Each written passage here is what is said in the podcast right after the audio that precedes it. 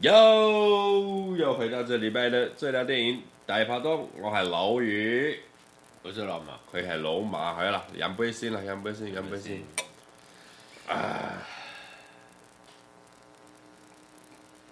我今天差一点，不是差一点，根本没有发生，但是我以为我的皮夹掉了，干搞了好久，皮夹掉了。嗯，我去一间店，就是厂商，然后要付钱，然后要付钱之前，我就把车停在他门口，然后他的隔壁一二三四，大概五间店的距离，有一家 Seven。我就去 Seven 领了领了钱，然后呢，因为要给厂商的钱比较大笔，所以我就放在身上，然后另外领没放在皮夹，没放在皮夹，我就放在另外领了一笔小笔的放在皮夹，然后呢，因为后面还有要用百钞，所以我就把皮夹，然后我就去买了两瓶饮料，然后把一张拿一千块出来，然后去结账，然后就出来以后，因为那时候下大雨，是下午下大雨。哦。然后哦，我车停在那个那个那个厂商他们店门口，然后我就走到车上放了饮料，然后移了一下车，然后我就进店里，然后把那个大笔的钱给厂商，然后因为要开发票，所以我要补金额，就看我的皮夹呢，我从 Seven 出来，我明明还在付账的时候，皮夹在我手上，那个才几间店的距离，我这样走过来，皮夹就不见了，看就这样，我这边搞了。半个小时，后来我就放弃，我说算了啦，我就先冷静思考。我里面有四千五，只皮夹里面只有四千五百块，还好。然后呢，那些证件，证件要怎么办？我最担心的是那间那张，我最担心的不是我的身份证明文件，是那张健身房的卡。靠呀！嗯，这不，那个那个卡的状况不好说了。但是我最担心那张卡，那张卡如果办不出来，我真的就他妈亏大了。结果呢，我找半小时就说干找不到，而且这么小范围哦，没看到就是没看到，这样放弃，我就开车走人。我想说，我回来工作室以后，我就把车子整个整理一遍，因为常常东西就放在身上，会落了，会落了以后，但是会掉在车上。我想说，好好的整找一下。就在开车过程中东摸西摸，哎，看皮夹找到了，操，还好，还好。这个我跟我跟你讲，这个掉东西哦，呃，这你老婆是乔掉东，哎，对对对，我这我这我这要讲，他今天才念我说，你看你每次都讲我，你你也会发生掉东西。我我应该这么讲，我人生前半段，说真的，我很常在掉东西，因为你不在乎啊。我的皮夹掉了啊！我我大概十几岁的时候到二十出头，我皮夹掉了三五次有。对对，所以你后面不会掉皮夹，是因为你不带皮夹了。哎，你没有皮夹。不是，因为我想，就像你讲的，钱不是重点。你去补办那些证件什么，补阿里亚扎的，哇，干他妈麻烦的要死。所以我后面养成一个习惯，我就是出门，我能不带证件则不带证件，我不带皮夹不带，我钱就带在身上。嗯。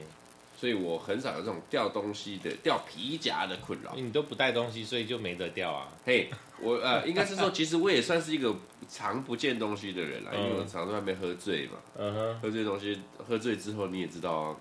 我知道，我也常，我也常。所以我只要知道我今天出去要长时间的喝酒还是怎么样，我能一身轻出门，我连钥匙我都不带。呃，因为我觉得第一笨重，第二。不见几率太高了，所以以前小时候啊，讲小时候啊，小时候就比如说还要跑夜店或干嘛，我就不会带皮夹。你这是年轻的时候，不能讲小时候。啊，那个时候，所以我特别有准备一个那个钞票夹、证件夹那种。对，我只会夹一张证件，再加一张信用卡，然后再加今天足够会花到的钱。哎，也就是说，今天如果说最后最后醉了。然后最后上计程车，然后回到家，然后被计程车司机丢包，把我身上所有的钱都拿走，我不痛，不多，对，不多不多，我就是一定会准备刚刚好。譬如说，哦，今天去夜店可能会花到多少钱，然后再加上计程车费，算好，我就再多一点，我就是放那些钱，全部都没有了，我也不痛，我我可以活得好就好啊。证件要办，可能已经办很多次了，所以大家我我已经习惯了。我超讨厌办证件。我那时候在开车还没有找到皮夹之前，我已经算了哦，下礼拜一的工作好像有一些状况，所以好像礼拜一可以休一天，然后我礼拜一可以跑完户政事务所、呃户政事务所、健保局，然后银行三个地方跑完，OK。所以我最担心的还是那张健身房卡。其实我有拟出一个结论了。出门带什么？最好证明自己身份又可以出门带的，第一个就是我跟你讲，带驾照就对了。哎、欸，我反而驾照没有、啊，因为我跟你讲，驾照不见就算了。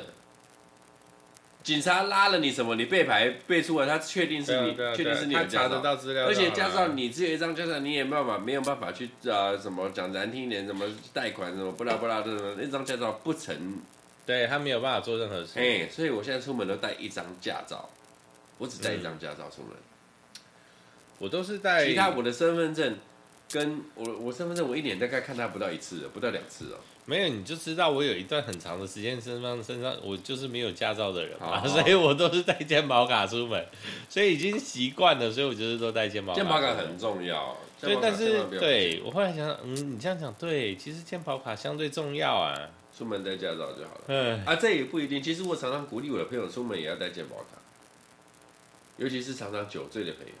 你说如果临时突然发生什么需要进医院的，还是什么？哎，你别这么说，搞不好他觉得被捅屁眼是另外一种开发，他可能会觉得还不错，那就跟医疗行为没有关系啦。没有啦，有时候你喝酒哦，跌倒什么的，或者是跟人家起冲突，健保卡在身上还是好的，还是好的。所以好，这就回到我们上次之前我们讲过，就是你知道。喝醉的时候掉东西，你反而觉得好处理耶？你知道清醒的状况下掉东西，看那个真的是罗生门啊！哇，真的是完全不知道该怎么说。确实，然后后来找到的时候，我真的觉得看，他永远在一些无言的地方。没有，后来东西出现的时候，我才想，对，看是我自己放的。我在这边分享一个小故事，又是我太太，又是我老婆，最近常常出现。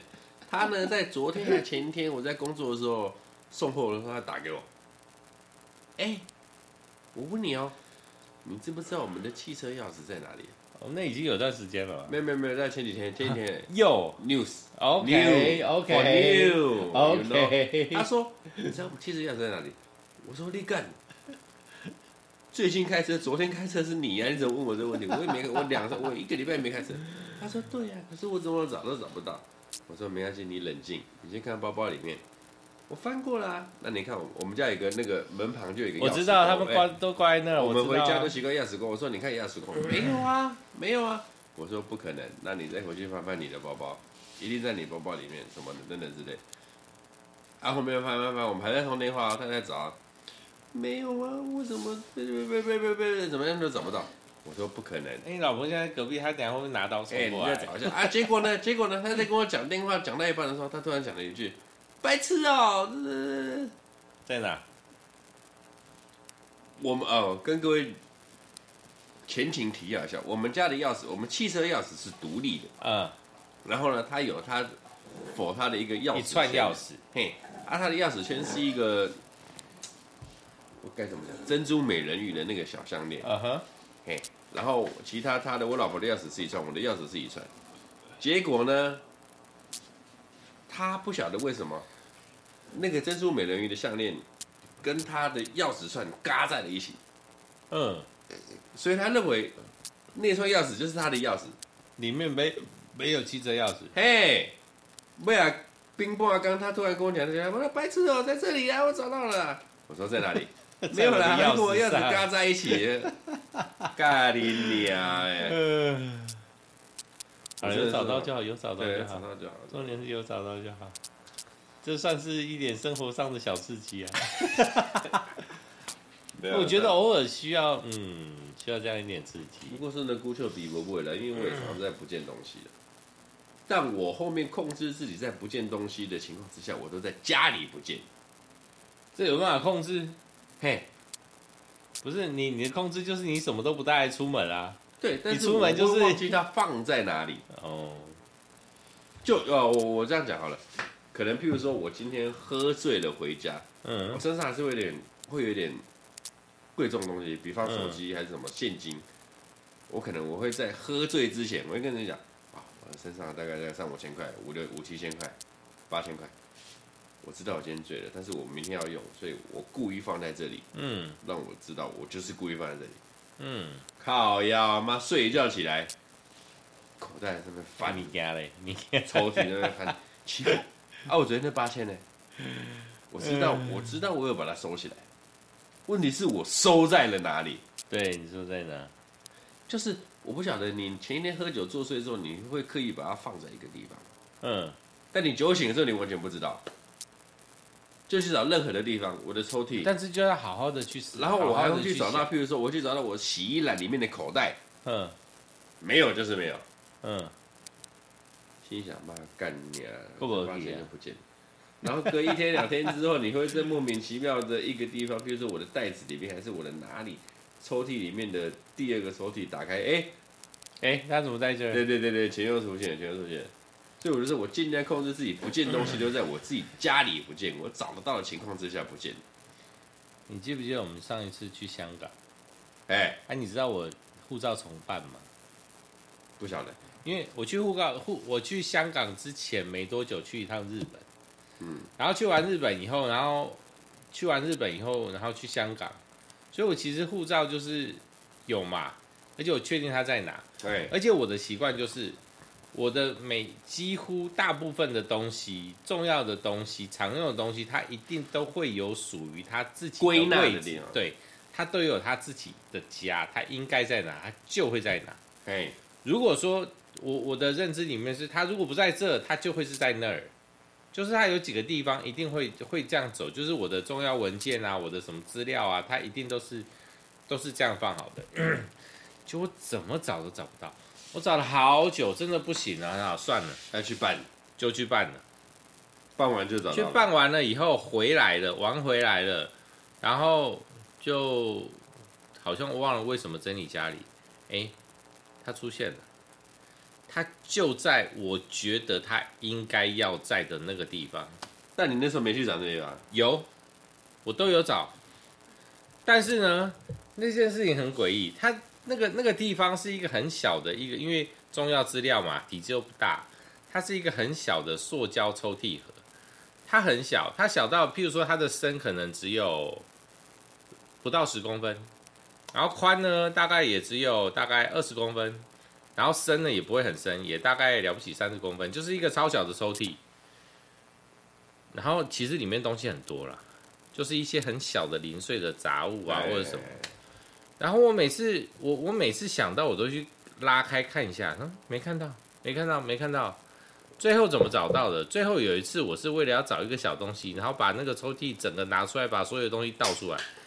护照就在，他就在他的，他就在他的最底下，然后所有东西盖在他上面，所以我怎么看都看不到他。你没有发啦，你没有，因为他很薄，因为他的抽屉很浅啊。我我的认定没有，我的认定是我只要一拉开抽屉，我应该就要看到他啊。但是我一拉开抽屉，我没有看到他，我就觉得他为什么不在这？我就开始到处找，我说啊，灯下黑，这叫什么？灯下黑呀、把酒打绿了。大巴新牛了，我妈常讲大巴新牛，就是这样啊，就我妈都说我老我老婆是大巴新牛，她的眼睛是还蛮大的、啊，嗯，大把新牛。哎、欸，我突然突然讲这个，我刚突然讲，今天我在脸书上面看到最新的预告，今年十二月三十号年底，金手指，哪一种金手指？金手指港片啊，片名叫《金手指》，嗯。然后呢，是刘德华跟梁朝伟领衔主演。我好像有听过。继《无间道》之后，嗯、呃，时隔几年了，十多年，快二十年将近有。他们《无间道》是零三零四年嘛，现在二零零二零二三，啊，这部片大概两三年前拍好。时隔十多年，两大影帝再度合作，讲的是这个，诶，我看预告应该是股票的这种操盘手的感觉。股票操盘，然后大时代，没有没有没有没有，应该是有一点，我觉得应该也还是有带一点什么洗钱什么鬼的，因为刘德华在戏里面是警察，那梁朝伟是那个操盘手。嗯嗯。那我看了预告，跟警察有关系，嗯，我不晓得，那不一样。我看了那个预告之后，我就发现，干，怎么，反正你就随便丢一个什么剧本什么 setting，反正有刘德华跟梁朝伟，好像都可以。我刚刚不是你讲那个股票，我讲到有一部港剧《大时代》，你有看过吗？大时代最经典的刘青云啊，大时代就是让郑少秋、刘青云，哇，大时代就是让刘青云谢从从那个从那个二三线跃升到一线的，对，因为你知道在香港的演戏，我们讲他们在演电视剧跟电影，其实是有一个 label 的。其实台湾也是啊，台湾也是啊，电影咖就是电影咖啊，对，戏剧咖就是戏剧咖，但是在台湾还比较常看到这么的，我们讲 run 来 run 去了。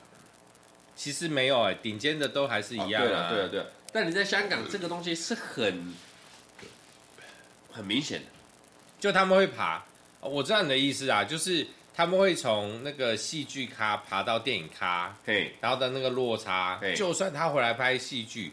但是他是电影咖，就是电影咖。然后在台湾的一个状况是，如果他一开始就是电影咖，他就一直都是电影咖，他很难去参与到戏剧的部分。是，那你戏剧的部分参与多了，你只有顶尖的某一些人，或者是超红的某很红的某一些人，他们有可能会去参与到那个电影电影的部分。不然的话，他们就是两个部分壁垒分明，反而都是那种。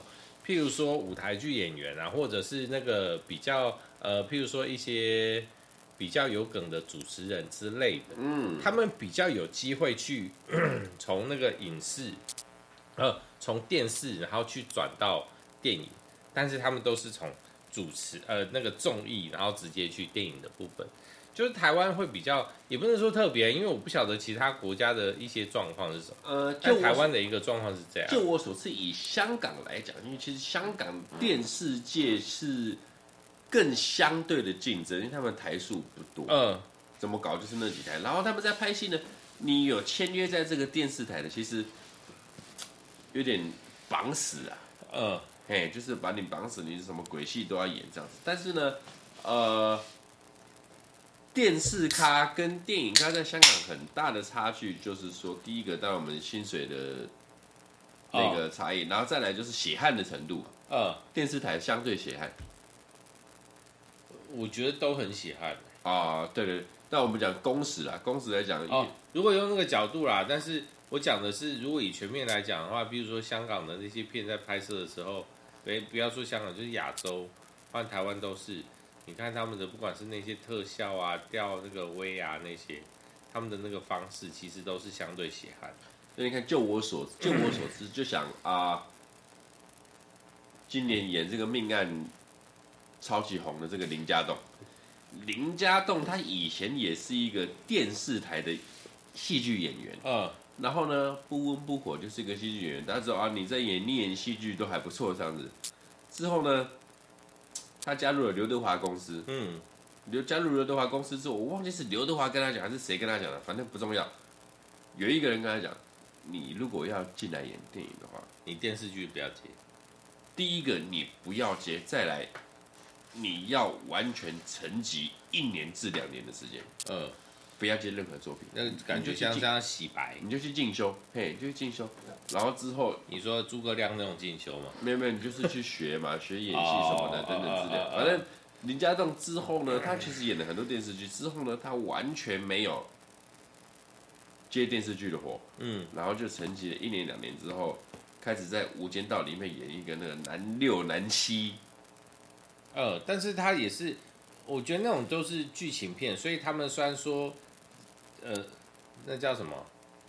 众呃人很多，那个那有一个名称叫做就就就就就群戏，哎，群戏啊，就他们那个都是群戏啊，大堆、啊、大堆头，就他们那个是群戏，所以除了男一男二，就是男前几位，因为那个里面大咖太多了，所以他们那个那些人，然后他们都是以剧情为主的那样状态，其实他们已经没有什么到太细分，他们所有每一个人都可以很好的发挥到自己每一个该有角色的一些状态。嗯，所以我觉得那个那种戏对他们来讲是很棒的。像林家栋就是一个很典型的从电视剧翻到电影咖有过的角色。嗯，那你其他讲哦，譬如说我们讲，我不晓得你知不知道黎耀祥这个这个人，知道我？看到人我知道，黎耀祥就是当年呃张卫健以前的戏剧《西游记》，他演孙悟空的《西游记》，你有没有看过？嗯，里面那个猪八戒，不是他扮成猪八戒，他没有扮的时候，我应该认不出来。OK，没关系。你要想哦，他可以说是香港电视界，他是香港电视戏剧界里面的影帝在影帝啊！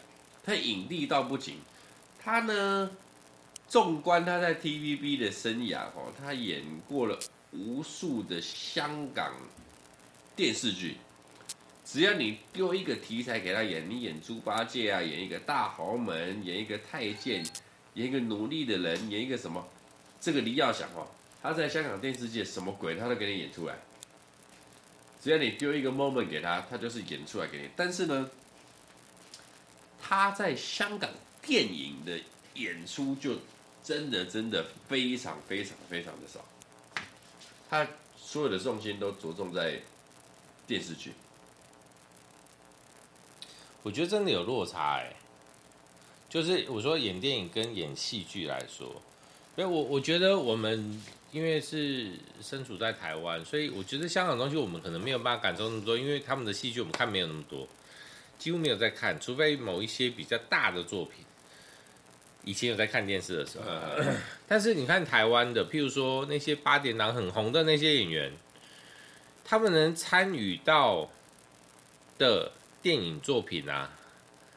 呃，这没有什么褒贬的意思啊。譬如说，大伟卢曼，嗯，这样类型的电影，他才会去找台湾本土的戏剧的演员。啊、但是如果你今天拍在有更深度一点的戏，不会有，啊、全部都是要电影咖。我我，我应该这么说，你本身你演员的资历、资质跟潜力。跟实力也很重要。嗯、我讲最坦白的，当年的无线五虎将，嗯，无线电视台的五虎将谁？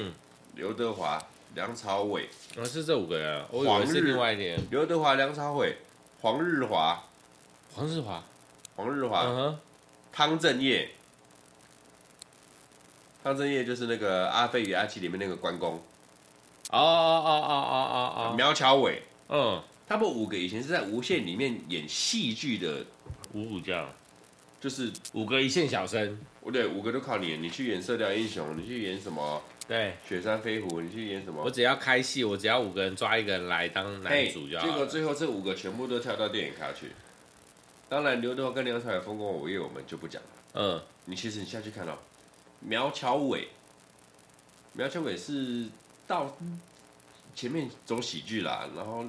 后面他才有一点真正演戏的部分的，哎，也都很厉害。嗯，汤镇业，他大部分在五虎将里面，他是做一个牺牲的角色。嗯，因为他都是演坏人，对他都是坏人，但是他的坏人，你看了够坏啊！而且他一直在累积他的那个负能量啊，嘿嘿嘿嘿嘿，就是所以大家看到他说，我所以他演坏人很适合。我觉得这个这件事情其实也很重要。就你当你累积到一个程度，然后就你看，譬如说我们那些主角，他们演好人、坏人、好人、坏人，其实都都已经差不多了，就是分不开。哎、欸，就他们都可以。但是如果说今天这个人一直在演好人，而且他已经好人好到他有一自己的一个一个规则，就像刘德华，刘德华演的好，刘德华还好，刘德华刘德华演的好人一定过，但是刘德华他他他他，他可以演坏人，他有 bonus 啊，他演的坏人，他有讲过啊。只要这部戏他是反派，他最后一定死。嗯，就是他有潜规则啊。我只要演反派的这部片，我最后一定是死。所以，哎、欸，我记得大陆片是不是后来有一些规则在？就是就类似这个这样子。但是刘德华他本身他的理论就是，只要我在这部片里面演坏人、演反派，或者是我的立场是不好的，一定要死，一定要死。嗯哼，你看什么门徒？或者是那部那个什么，跟郑伊健演的西门吹雪那部《决战紫禁之巅》，叶孤城也是死。反正只要刘涛演反派，他一定死。嗯，或者是古惑仔啊，你看他是正派的古惑仔，但是他的职业是个坏的古惑仔也是死。哦，呃，我刚刚就在想讲这个事，就譬如说，你到底虽然说你站的角色是什么，但是你的人是什么？当这两个有冲突的时候，我觉得那有落差。对，对，就譬如说，我们看门徒的时候。我们会真的觉得他是坏人吗？他是个做事有条理，然后赚钱，嗯，对吧？我们以个人来讲，他其实不坏。我觉得他是生意人，对，他就是生意人，他只是，然后他就是选择了这条路，然后去做，然后他就是要做生意。那感觉就是尼可拉斯凯奇演了一个军火商，那他真的是坏人吗？他也不过是为了赚钱呐，啊。那所以你怎么去看待这件事情嘛？对啊，所以我觉得，当吴彦祖问他的时候，在卖毒哎，嗯，他立马解释，更也不算更小邓小平，他就是说，哎，有供就有求啊，你可以不要来买啊。对啊，没错啊。那吸毒这些人，我没有欠他们，我没有什么，知道他们自己要来买。我没有逼他们做这件事情，我就是开放市场，让你们来买，你有需求我提供供应。就这样。最后两公道说：“妈的，我改天在毒品里面掺一些老鼠药，妈毒死你们这些王八蛋。”嗯，他这句台词要讲出来。嗯，那他是好人还是坏人？哦，主观讲是坏人了。我我觉得，因为我很不喜欢这种主呃，客观讲客观讲是坏人，对我很不喜欢这种客观的观念。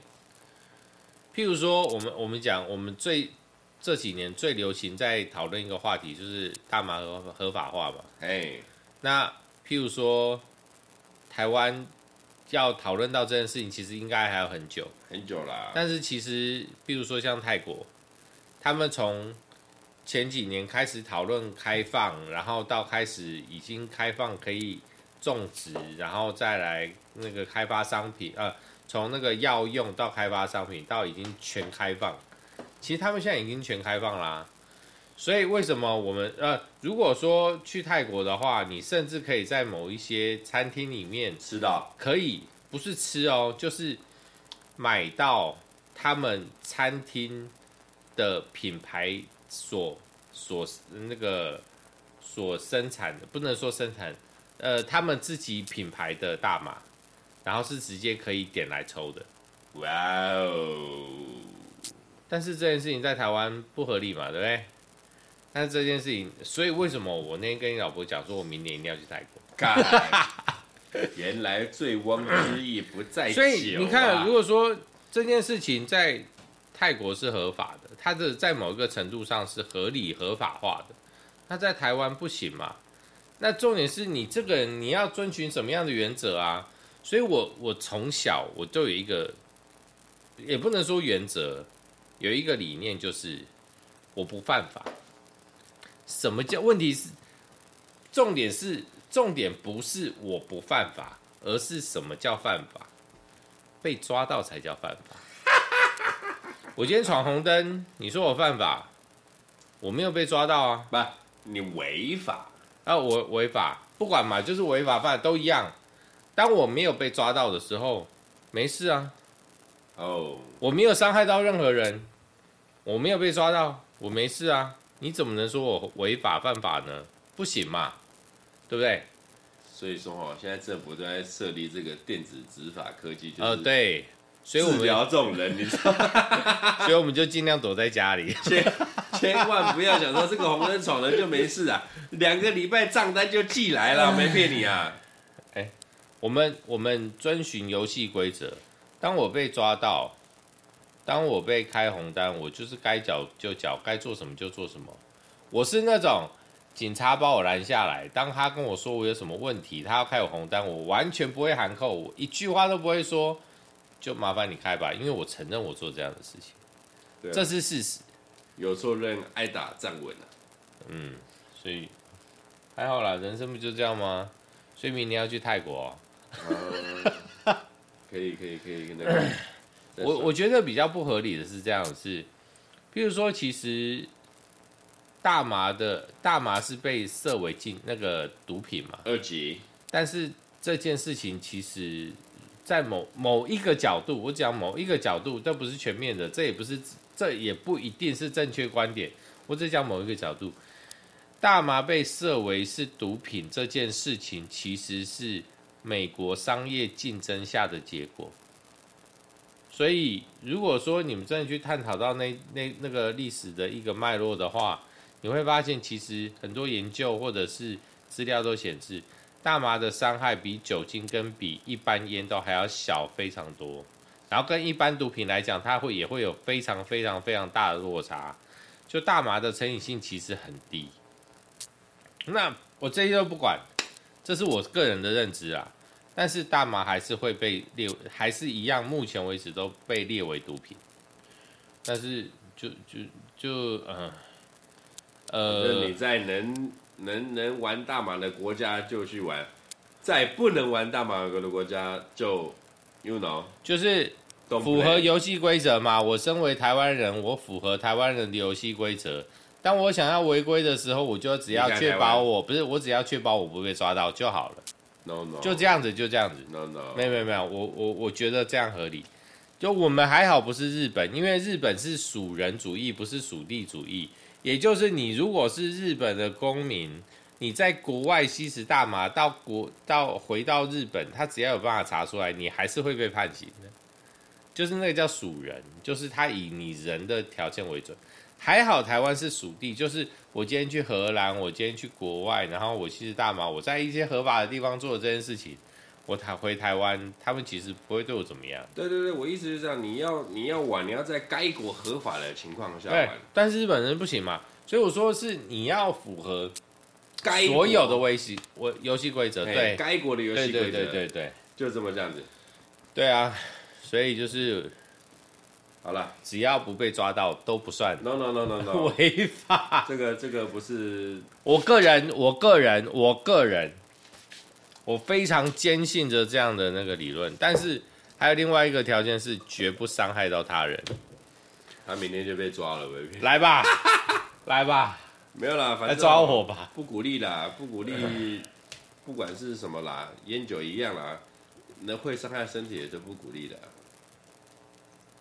如果是烟酒大麻这三样东西啊，其实最伤身体的是酒精。所以这个频道能多能做多久吗？不对，所以其实我们我，我们都在慢性自杀，大家看得懂吗？我们都在慢性自杀。好了好了好了，这个 ending 这个 ending 这个 ending 没有 ending，你下一次要讲什么？你还没讲，你要做 ending。对，没现在做个 ending 的，一样鬼月特辑啦哈。